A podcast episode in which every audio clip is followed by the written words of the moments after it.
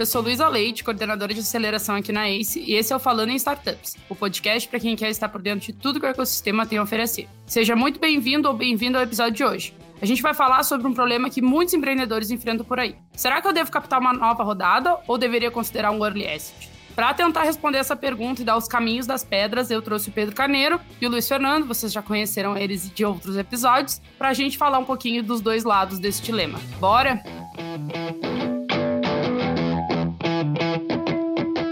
Meninos, deem um olá para os nossos ouvintes, por favor.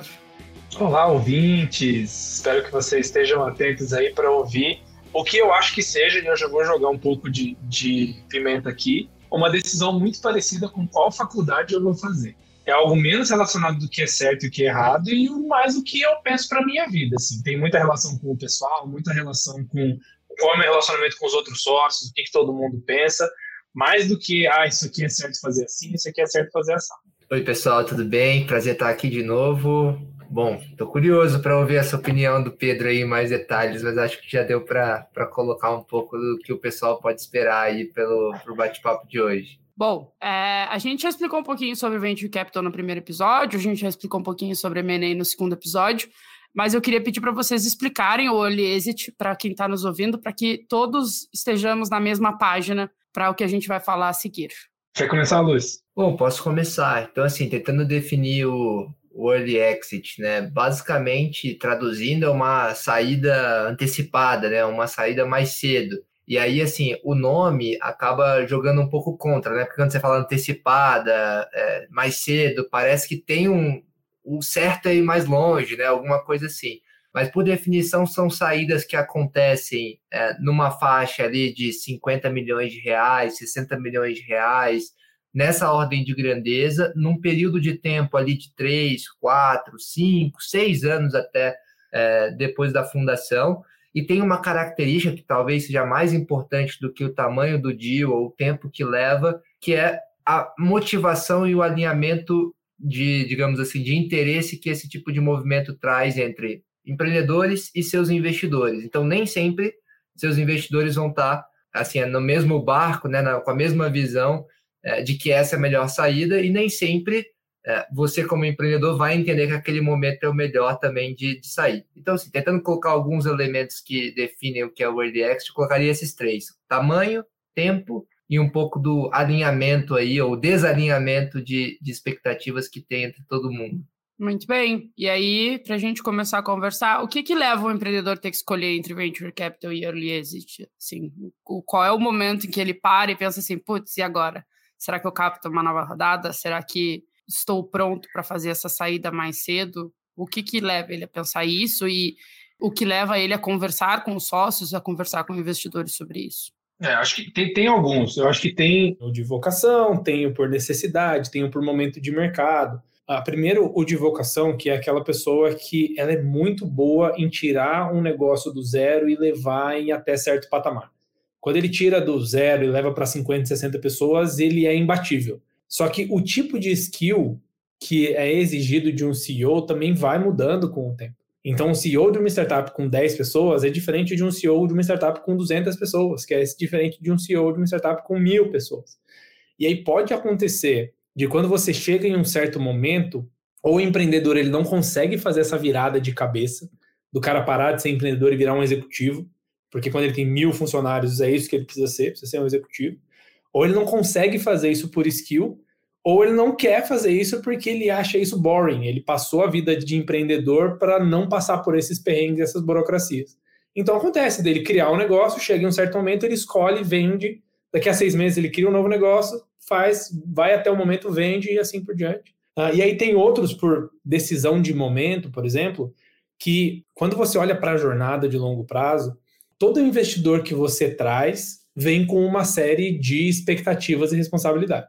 Então, quanto mais você vai andando na escadinha do venture capital, de levantar cada vez rodadas maiores, com investidores maiores e etc., mais alta fica a tua linha mínima onde você deveria chegar. Ou seja, quando você levanta 100 mil de um anjo, tudo bem, é, é relativamente fácil você multiplicar o capital dele por 10 e talvez a expectativa dele não seja tão alta, porque se ele perder o dinheiro, tudo bem, tem menos problema porque é o dinheiro dele.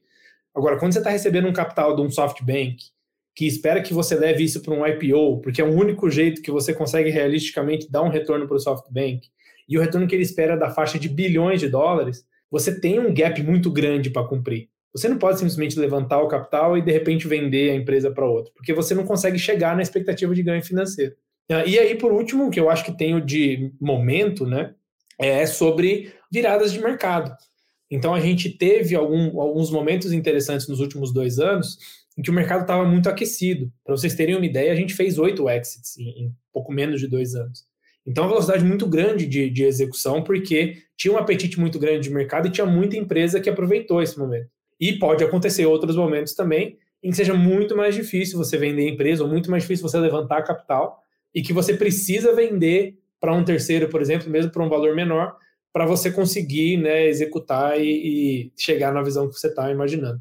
Então, são, são milhões né, de, de opções e de momentos, mas é o que eu acredito que essas três coisas fazem o empreendedor ter que escolher por um lado ou por outro em algum momento. E tem momentos né, que talvez ele, o empreendedor ou a empreendedora não vai conseguir escolher, vai ser quase que imposto, né? Então isso também é uma verdade, talvez assim, dura de digerir, né? Porque todo mundo, quando está construindo um negócio, acredita naquilo que está fazendo, né? Quer ver aquilo ficar grande e tudo. Mas assim, a verdade é que nem todo negócio vai ser um negócio de bilhões, né? Unicórnios, qualquer animal que queira chamar. Nem todo negócio vai ter, que nem o Pedro falou, a capacidade de retornar volumes gigantescos de capital e fazer essa autorreflexão é que nem se olhar no espelho e falar, pô, eu não sou bonito, né? É difícil pra caramba. tipo, leva tempo, você tem que ouvir alguns feedbacks de falar, ó, oh, Luiz, talvez você não seja o cara é, mais bonito aí do pedaço e tal. Então, assim, tem que ter realmente essa escuta bastante ativa, porque o mais comum é o empreendedor pensar na perspectiva do empreendedor, que faz sentido, né? Você está pensando na sua perspectiva. Mas eu acho que para responder se a sua empresa vai seguir por uma rota ou outra, é legal você exercitar uma perspectiva diferente. Então, na perspectiva do investidor, que tem que retornar aquele capital para os investidores dele, pô, ele olha para você e ele vê o quê? Ele vê um negócio de bilhão, ele vê um negócio de é, centenas de milhões, ele vê um negócio de dezenas de milhões ou ele vê um negócio que está fadado a um insucesso? Na perspectiva de um estratégico, né, de uma empresa que pode vir te comprar, como que ele está vendo? Ele está vendo uma empresa que realmente pode ter alguma sinergia, pode ter algum ganho, ou ele está vendo que, puxa, é mais uma e tem um, um, um mar gigantesco de oportunidades? E aí, até na perspectiva do próprio empreendedor, é quando você está pegando capital, você está pegando capital para acelerar alguma coisa. O que pode parecer muito bom, né? Porque tem, a gente tende a pensar que ah, a trava, a restrição que eu tenho é dinheiro. Mas pensa assim, você como empreendedor quer escalar uma empresa de 5 para 500 pessoas num horizonte de 24 meses? Porque é isso que vão te demandar. E se você não quiser, não quer dizer que você é um pior ou melhor empreendedor, é uma questão muito de apetite. Aí entra um pouco mais do que o Pedro estava falando também. Então, eu acho que é legal aqui também a gente colocar esse lado do nem sempre é uma escolha, às vezes vai ser imposto, e o quanto antes você perceber que foi imposto a você, maior a chance de você capturar upside, seja em qualquer um dos, dos dois caminhos. Pensando na perspectiva do que não foi imposto, assim, né? Tipo, que ele tem essa, ele tem essas duas rotas. Quais são as principais vantagens e os principais riscos de cada um deles? Porque eu, eu penso muito por mim, assim, eu sou uma pessoa que boto muito coisinhas em, tipo assim, prós e contras. E aí eu queria ouvir de vocês. A gente tem aqui uma, ban né, uma bancada formada tanto para quem olha tanto para o investimento quanto para quem olha para a saída. E aí, tipo, eu queria que vocês discutissem entre vocês até, tipo, será que é uma vantagem mesmo? Mas, tipo, a gente tem essa, essa outra rota aqui olhando para a M&A, por exemplo, olhando ah, mas olhando como investimento, a gente tem essa, essa, essa outra possibilidade aqui. Então, eu queria que vocês falassem um pouquinho das vantagens e dos riscos de cada uma. E até, tipo, né, vamos abrir uma, uma conversa bem transparente aqui, porque a gente tem os dois lados da moeda sentados à mesa. Eu acho que, assim, né, os dois caminhos têm prós e contras, né? Acho que isso não tem é, novidade nenhuma. Eu acho que, assim, a rota do VC é uma rota que vai ser mais diluitiva, né? Ou seja, você vai diluir mais. O que não tem nenhum problema se aquela premissa, né, que é a base para justificar uma diluição de que a pizza está aumentando, né, o bolo está aumentando, o valor da empresa está aumentando, de fato está acontecendo. A coisa começa a ficar feia quando o valor da empresa não está aumentando. Então, é, é, um pouco do que a gente está começando a ver agora de, pô, a gente estava num período de bastante abundância de capital, valuations muito altos, agora a gente está num período um pouco mais complicado, esses valuations talvez sejam difíceis né, de conseguir multiplicar na, na forma com que os investidores esperam, e aí nesse desalinhamento rola um problema. Então, acho que esse é um primeiro ponto do Venture Capital. A segunda coisa, né, tentando colocar assim os pontos negativos primeiro, é que toda vez que você levanta uma rodada, você traz um sócio, né? E, e quando você traz um sócio, você traz expectativa, você traz pensamentos, Obviamente que no fim do dia você que está tocando o negócio, mas assim, você está colocando mais gente no seu ouvido, está colocando mais gente que vai querer opinar, mais gente que eventualmente vai ter o direito de opinar, de votar e vetar e etc. Então, acho que esse é um, um, um segundo, uma segunda coisa, talvez é, não tão positiva. Agora, olhando para o lado, lado positivo né, da coisa, pô, você consegue ter acesso ao capital né, que você precisa para crescer. Normalmente, esses fundos, né? é, esses investidores, eles não aportam só o capital, então normalmente são empreendedores de muito sucesso, são pessoas muito bem conectadas, são pessoas que vão conseguir te abrir muitas portas, então acho que isso é uma grande, é, grande vantagem. Eu acho que o potencial também de tamanho de empresa que você pode construir com esse tipo de combustível, ele é muito, digamos assim, mais tangível. Não quer dizer que se você não levantar VC, você não vai conseguir fazer uma empresa gigante, então para toda regra tem sempre exceção, né? Você pega é, MailChimp, enfim, essas coisas são empresas que não levantaram um centavo sequer e olha o tamanho que elas ficaram. Então, acho que olhando para VC, antes da gente partir para M&A, Pedro, eu levantaria um pouco desses dois lados, assim, que tem algumas premissas que se elas não pararem de pé, a coisa entra numa espiral negativa, que eu acho que é importante o empreendedor assimilar, mas também se as premissas, né, de fato pararem de pé, você está com uma empresa nas mãos, pô, sensacional, né? É, tem, tem um conceito que eu acho que é bem próximo, assim, é, e que é do mundo financeiro, que é operar alavancado. Eu não sei se, se todo mundo que está ouvindo conhece, mas é basicamente quando você vai investir numa empresa, por exemplo, você consegue pegar dinheiro emprestado e investir na empresa mais dinheiro do que o que você tem em caixa hoje, porque se a empresa crescer e aumentar a ação, você vende e vende como se você estivesse operando com aquele valor inteiro, né, múltiplo, 5, 6 vezes. Eu acredito que trabalhar com o VC é como se fosse operar alavancado. O que, que isso significa? Você está aumentando a sua aposta, mas também está aumentando a sua exposição a risco. E aí, tem, tem todas essas vantagens e desvantagens que o Luiz comentou, mas acho que a principal que eu, que eu queria citar aqui, que pode ir para bem ou para mal, você fica muito mais exposto ao lado de fora do, do, do prédio, né? Ou seja, você está muito mais exposto à situação macroeconômica, à situação daquela tecnologia, à situação daquele negócio, etc. Teve um caso recente que é emblemático, que foi a queda de uma das moedas eletrônicas lá, de uma cripto que chama Luma, ou Lumi, se não me engano, que em algumas horas caiu 98%. Ou seja, quem tava, quem investiu, sei lá, 10 mil reais naquele negócio, viu o valor virar pó. Só que tem investidores que pegam aqueles 10 mil, pegam o empréstimo, transforma aqueles 10 mil em 500 mil, coloca hipoteca na casa, transforma esses 500 mil em 1 milhão e vai e aposta em, em Luma também. Se esse, essa cripto subisse, ele estaria muito melhor do que todo mundo. Ele ia ter ficado milionário, bilionário. Só que, como ele estava muito mais exposto e acabou tomando muito compromisso lá atrás, ele se ferrou muito mais do que o cara que, se, que colocou só as próprias economias. Então, acho que tem um pouco disso também. Quando você traz gente de fora, essas pessoas elas vão potencializar, vão te acelerar e etc. Coloca mais fogo aí nessa fogueira mas você está aumentando a tua aposta, você está aumentando ali o, o preço para jogar e, e, o tamanho do jogo, e o tombo pode ser maior também. E tem várias referências bem legais de é, tombos gigantescos que a gente viu, né? Desde aquela plataforma de, de streaming que fazia só vídeo é, na vertical, que tinha recebido um funding gigante, né, em, com, em todas essas grandes plataformas, em players mais incumbentes.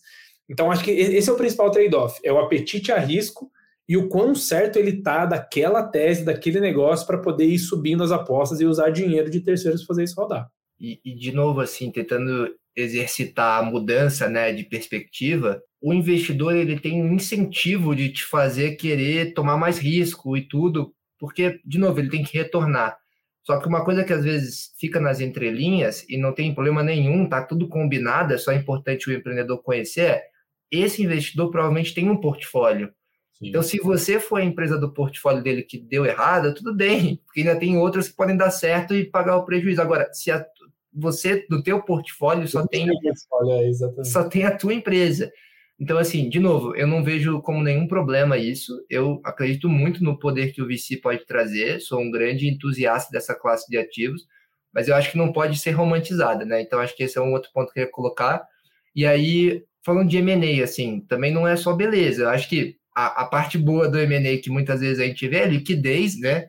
Então, às vezes, o empreendedor, o empreendedor está ralando ali por vários anos. Então, colocar um dinheiro no bolso, né? Comprar a casa do, da mãe, do filho e da, do sogro. Ninguém vai achar ruim, sabe? Acho que é um momento de realização, fechar o ciclo, ver tudo que construiu. Agora, aí, para toda coisa boa, tem a coisa ruim.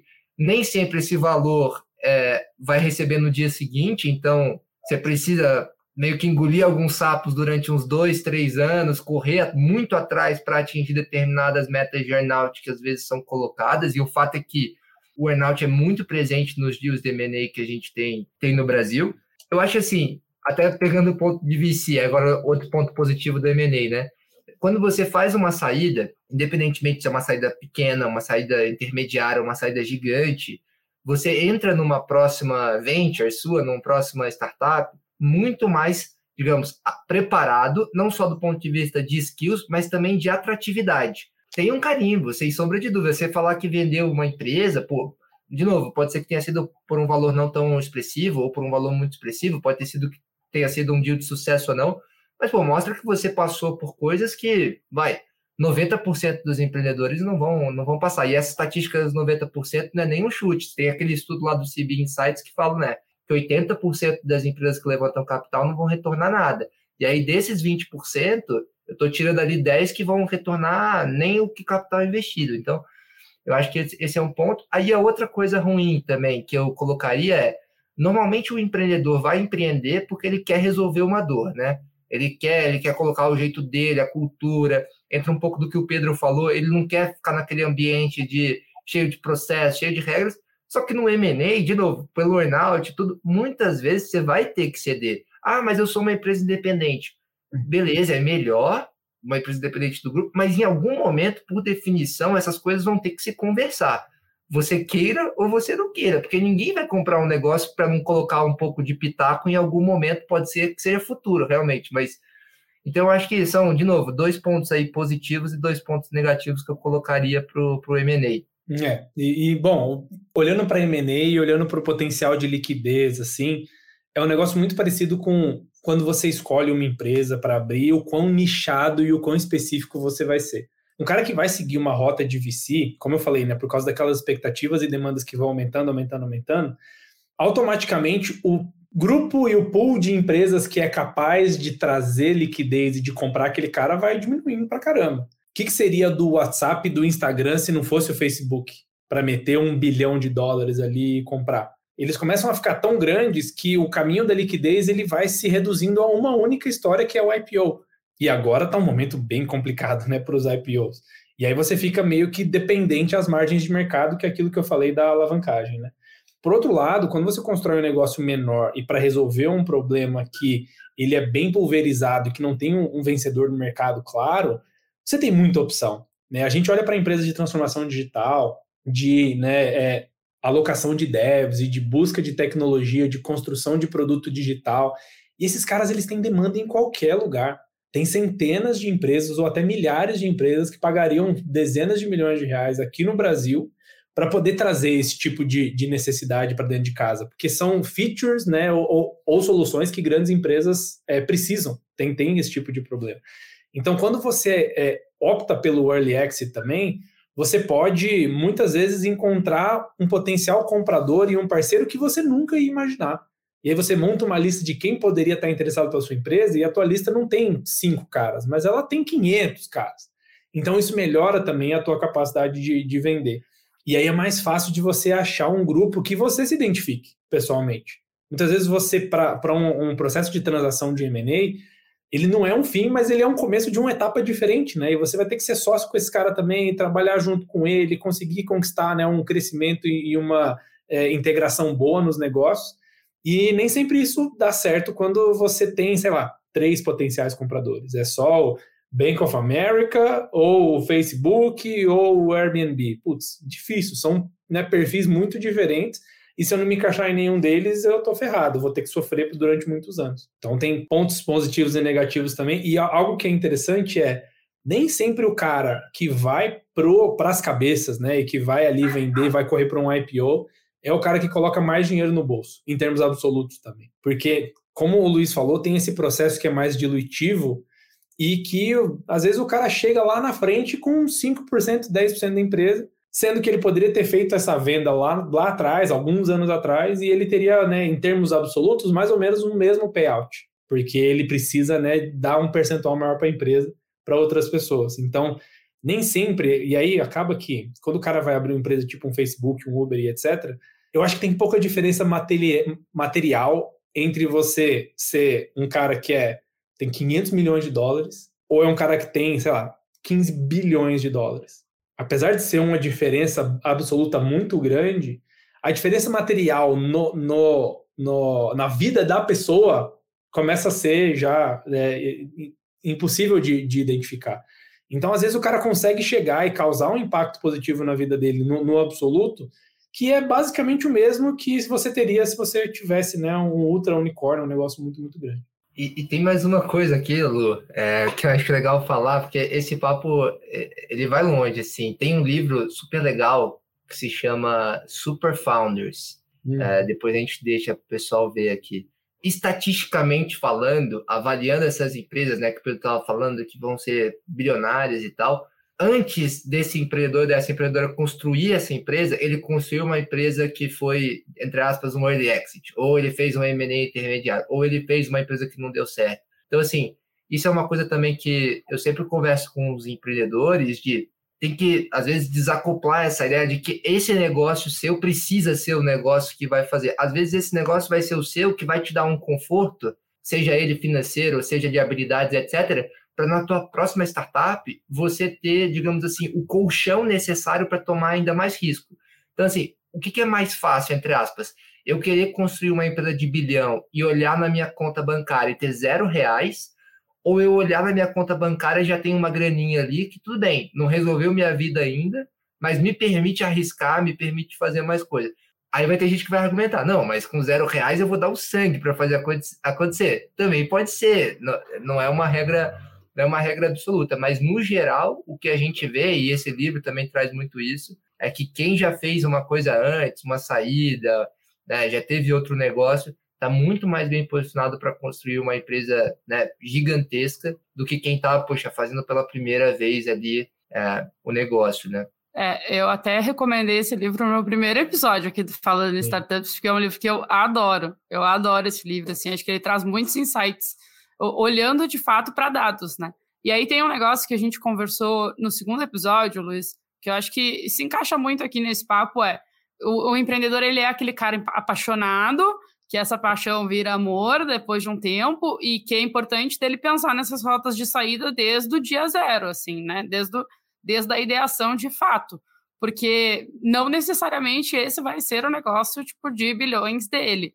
E, e, esse livro traz exatamente isso, né? Que normalmente quem constrói unicórnios é um second time founder, né?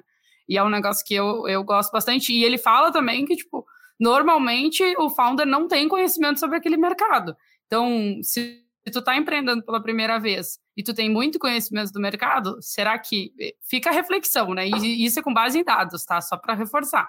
Será que esse é o teu negócio de bilhões? Talvez não. E tá tudo bem. Tem uma outra coisa aí também, Lu, que é e aí, olhando para o mundo de startups o jeito que a gente idealiza as coisas, todo mundo precisa ter um negócio de bilhões? Porque a gente bate esse tipo de martelo e olha e fala, não, pô, não sei o quê. Só que ó, olha o peso que isso e o preço que isso cobra das pessoas que a gente coloca lá nesse pedestal, sabe? E o, o, o Zuckerberg ele foi chamado lá no, no Senado americano para explicar as políticas né, de, de proteção de dados e etc. E todos os caras que a gente vê que são grandes unicórnios e que são high profile, né?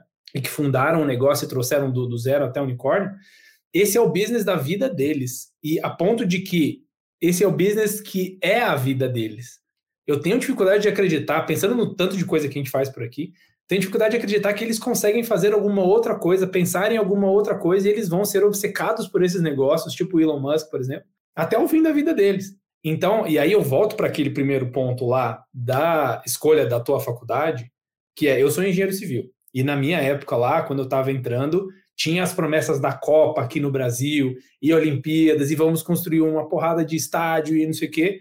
E aí, na minha época, né, na, na Unicamp, a engenharia civil foi o terceiro curso mais concorrido da universidade. Era arquitetura, medicina e engenharia civil. E, cara, foi um caos para entrar, não sei o quê. Só que o mercado inteiro mudou. E aí, quando a gente estava formando, não tinha mais nada daquilo acontecendo.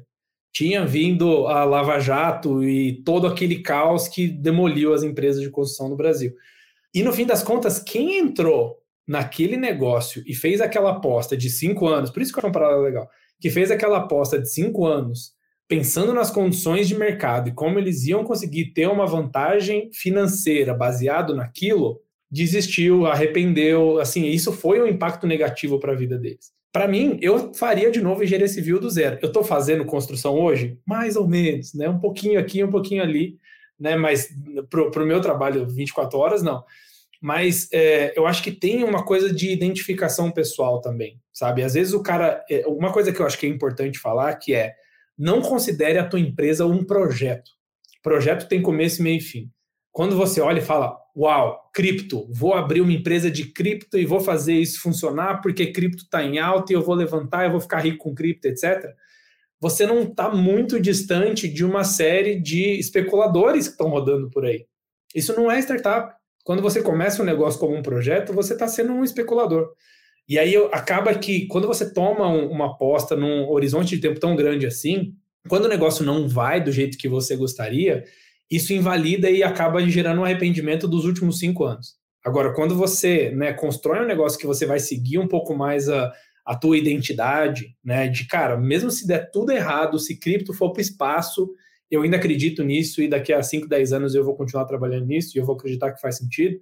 Aí eu acho que a pessoa ela vai tirar mais satisfação pessoal né, desse negócio do que se ela montar um plano especificamente para poder flipar lá na frente e tirar o dinheiro, sabe? E, e essa dicotomia, né, que a gente está falando assim de venture capital, M&A, early exit e tal, ela na verdade tem várias ramificações, né? Porque, por exemplo, você pode, olha que loucura, você pode levantar o Venture Capital e fazer um early exit e todo mundo ficar feliz. Aí você vai falar, Ué, mas como assim? O episódio tem 30 minutos e agora vocês vão voltar atrás.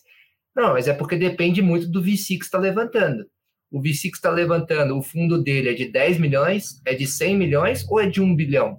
Se for de 10 milhões, talvez ele esteja alinhado com você ainda com uma saída de 50, uma saída de 60, uma mas se o fundo dele for de bi, talvez não. E isso é uma coisa que os empreendedores, de novo, não, não olham tanto, né? E aí só deixam para ver isso lá na frente quando a conta chega, mais ou menos como a analogia que o Pedro falou. Então, acho que esse é um outro ponto legal, porque parece uma coisa meio binária, né? Ah, ou eu vou para VC ou não. Você pode ir para um, você pode ir para outro, você pode ir para o caminho de M&A e a empresa que está te comprando vai fazer vários cashinhos, né? Vários, vai injetar muito capital para você crescer, talvez até mais rápido do que você cresceria andando sozinho, porque de novo, ela está comprando aquilo para crescer. Então, eu gosto de colocar é, esse, essa interrogação, porque quando você pergunta para o empreendedor, no geral, a resposta que vem é: não, eu quero construir empresa de bilhão, quero construir empresa gigante, porque eu vou gerar mais impacto, vou empregar mais pessoas e tal. E eu entendo de onde essa resposta está vindo, mas essa resposta não necessariamente é verdade. E, e, e, tem que tirar um pouco dessa imagem de, cara, o que, que é o, cara que fez uma empresa de bilhão é mais bem sucedido que o cara que fez a empresa de 50. Não, é, é, não tem nada a ver uma coisa com a outra, sabe? Muito bem. Uh, e aí eu queria aproveitar, depois de toda essa discussão que a gente teve aqui, perguntar para vocês, naquela janelinha que a gente tem aqui do nosso podcast, do, se eu fosse você, o que você faria se você fosse um empreendedor e está num determinado momento da jornada que tu precisa escolher entre VC e M&A. Em qual cenário que tu escolheria o VC e em qual cenário tu escolheria esse early exit e por quê? Bom, eu vou, eu vou pegar o approach um pouco mais sentimental da história, porque eu sei que o Luiz vai pegar o analítico. Olha, eu, eu acho que são, são três checkpoints que você precisa passar. Assim. Primeiro é, olha para dentro. Ou seja, você olha para tua família, olha para quem está em volta, para os seus planos de vida e etc.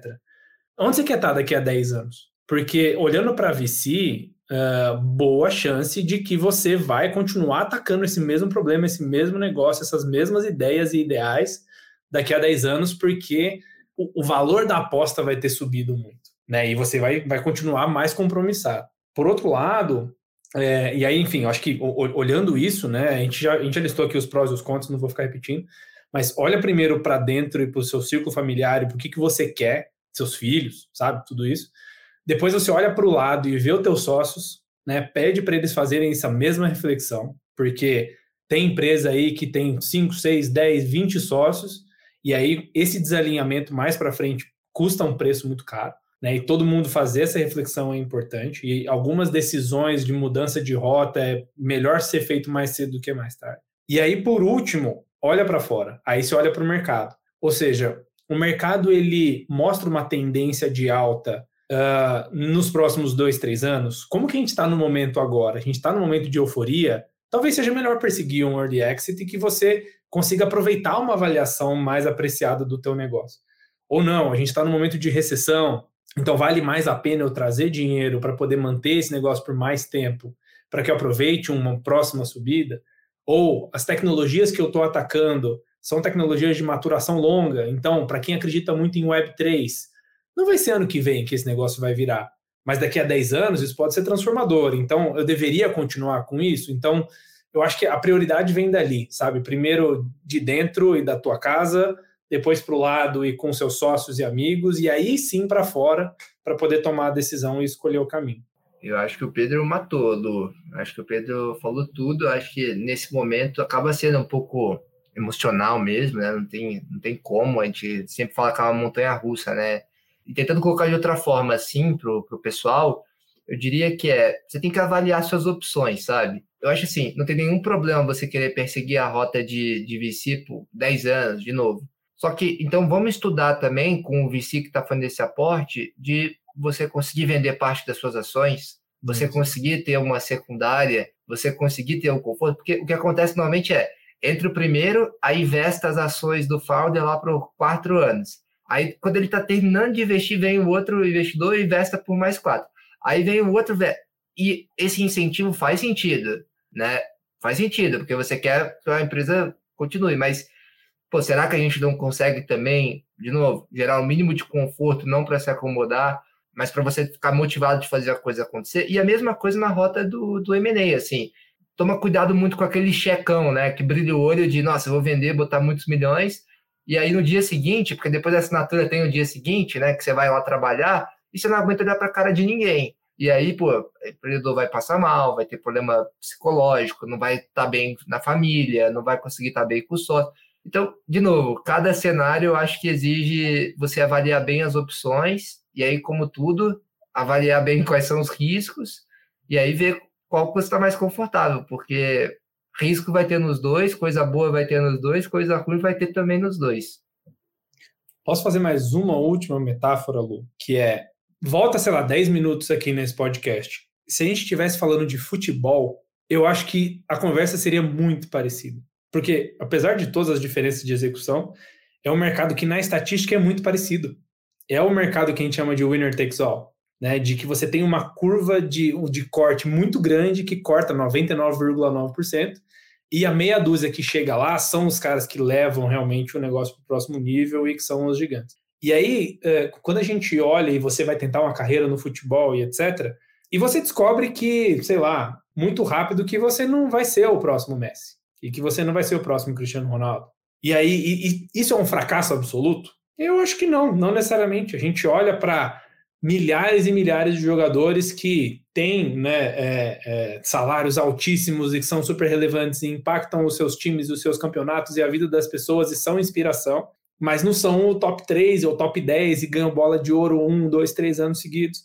E eu acho que é algo bem parecido assim com, com startups, porque com certeza vocês já viram algumas histórias de jogadores brasileiros, estrangeiros também e tal, que nasceram e tiveram uma hype incrível no início. E não, esse cara é o próximo Ronaldinho Gaúcho, é o Pelé, não sei o quê. E aí o cara, do mesmo jeito que ele sobe, ele cai.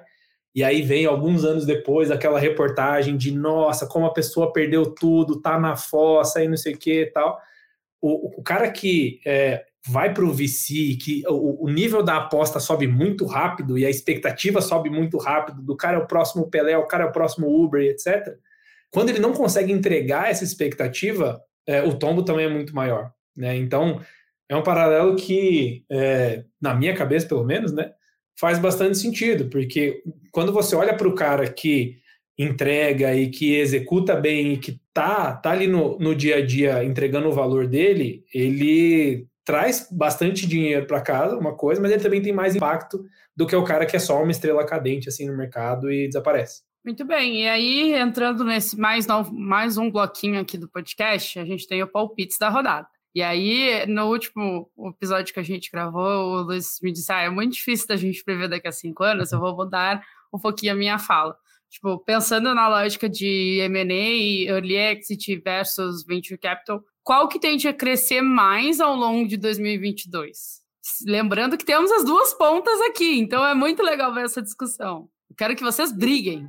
E eu não sei se a gente vai brigar muito, não. Eu acho, eu que, acho que vai ter um consenso rápido, porque eu acho que as coisas caminham muito junto, né? Sim. É, eu acho, de novo, tem momentos onde está mais favorável, talvez na perspectiva do empreendedor de vender ou de né, conseguir uma injeção. Mas é aquela coisa, acho que até que a gente comentou isso num outro episódio. Quando alguém quer vender, tem sempre alguém querendo comprar também, né? E quando alguém está querendo.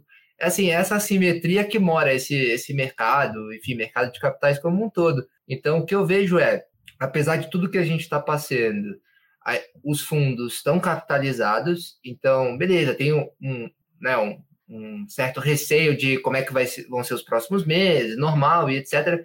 Mas assim, olhando para um horizonte maior, não vai parar, né? Investimento e etc. E ao mesmo tempo, as empresas, né, públicas, as empresas, enfim, que têm caixa relevante ou que têm acesso a capital de maneira mais facilitada, elas vão precisar continuar crescendo. E a minha aposta é que M&A de empresas de tecnologia vai continuar sendo uma ferramenta importante para crescer. Então, dado isso, elas vão continuar adquirindo. Então, eu acho que no fim do dia, é, as duas coisas vão caminhar bastante junto. O que eu acho, assim, meu palpite, e quase uma coisa que eu espero, é a gente parar de olhar dessa maneira tão é um ou é outro e olhar mais de como que eu consigo trazer o maior número de opções para a mesa, para quando eu tiver o maior número de opções para a mesa, eu tomar a melhor decisão. Então, esse é um pouco do meu palpite, assim, para 2022 e para os próximos anos também.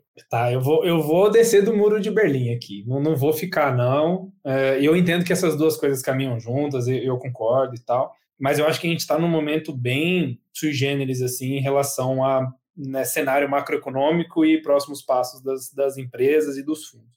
Por mais que os fundos estejam mais capitalizados, né, é, eu acho que, e a gente já está vendo isso já, já lá fora, né, que o ritmo de investimento está diminuindo, principalmente nos estágios mais late, né, nos estágios mais estruturados, e principalmente fora do país. Né? E eu falei isso já três vezes essa semana.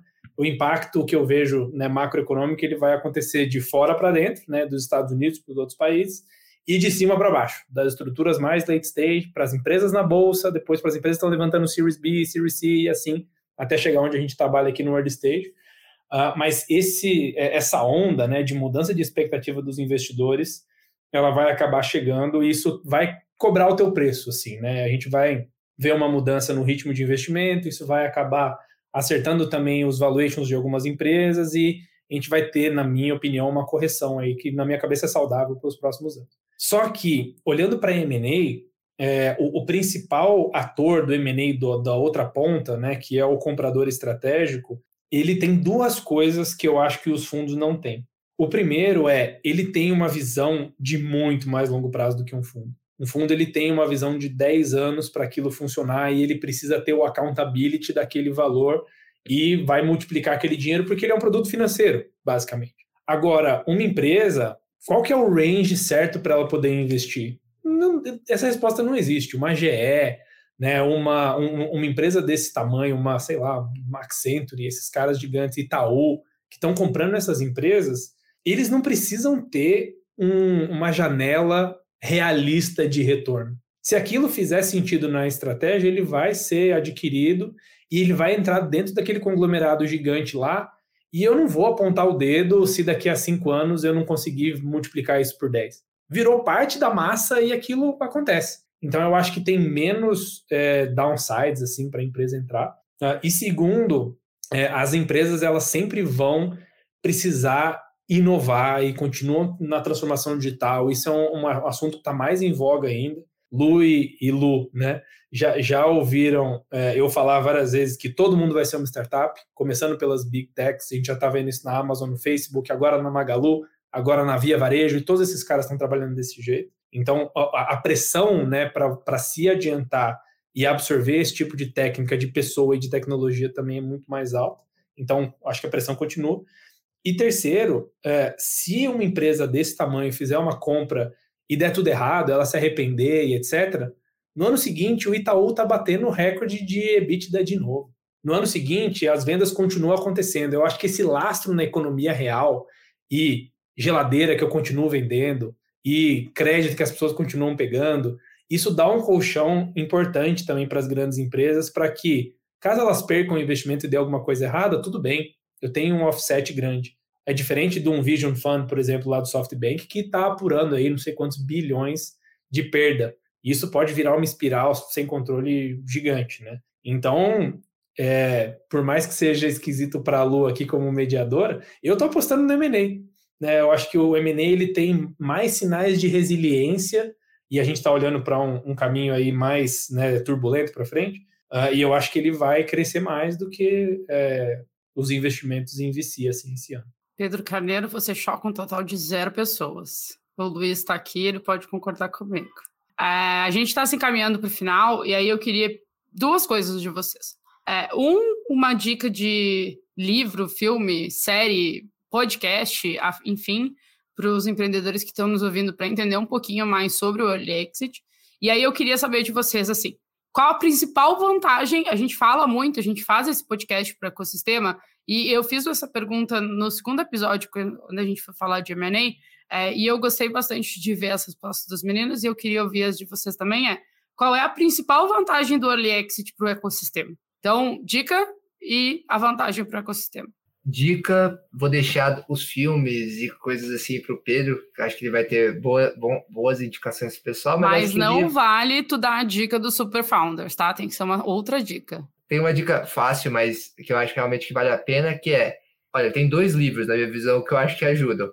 O primeiro é Early Exits, para você entender sobre Early Exits, e o segundo se chama Venture Deals, para você entender sobre Bom. deals e Venture Capital. Então, acho que a melhor forma da gente estender esse bate-papo é você conhecer profundamente o que está inserido nessas, nesses dois temas, né? Sem conhecer qualquer um desses dois em profundidade, é, tem problema. Aí eu vou deixar o Pedro falar a recomendação dele e aí a gente volta para a questão do, da importância do early exit. Boa, legal. Eu acho que minha, minha indicação, que eu estava com medo que o Luiz fosse roubar de mim, uh, é um livro chamado How to Stick the Landing, do Roland Savage, uh, que ele é um, um, livro bem simples e direto em relação à comunicação, e eu acho que ele serve para as duas pontas, porque ele ajuda você a pensar como o outro lado, né? E, e algo que, e aí a gente já vou indo para a dica, né? Que eu acho que tem tudo a ver com esse livro é, e eu comentei isso num outro evento que eu fiz essa semana. O empreendedor, você é empreendedor, né? Que é o nosso público desse podcast. Você é o maior investidor da sua startup você investe a única coisa que não dá para trocar, que é o teu tempo e a tua energia e a tua vida. Então, se você não entende muito bem como o outro lado funciona e como os investidores que fazem isso de uma forma profissional avaliam e, e pesam as coisas antes de embarcar no negócio com você, você está perdendo uma oportunidade imensa. Porque, na minha opinião, a cada três, seis meses, você deveria parar e fazer a avaliação do seu próprio negócio seguindo essas diretrizes. Porque é aquilo que o Luiz falou, né? Às vezes você demora para poder olhar no espelho e falar, puta, eu sou feio mesmo. Só que você só consegue fazer isso quando você tem a referência de fora e você consegue parar um tempo, porque senão você acostuma com a sua imagem e você né, esquece que você é feio.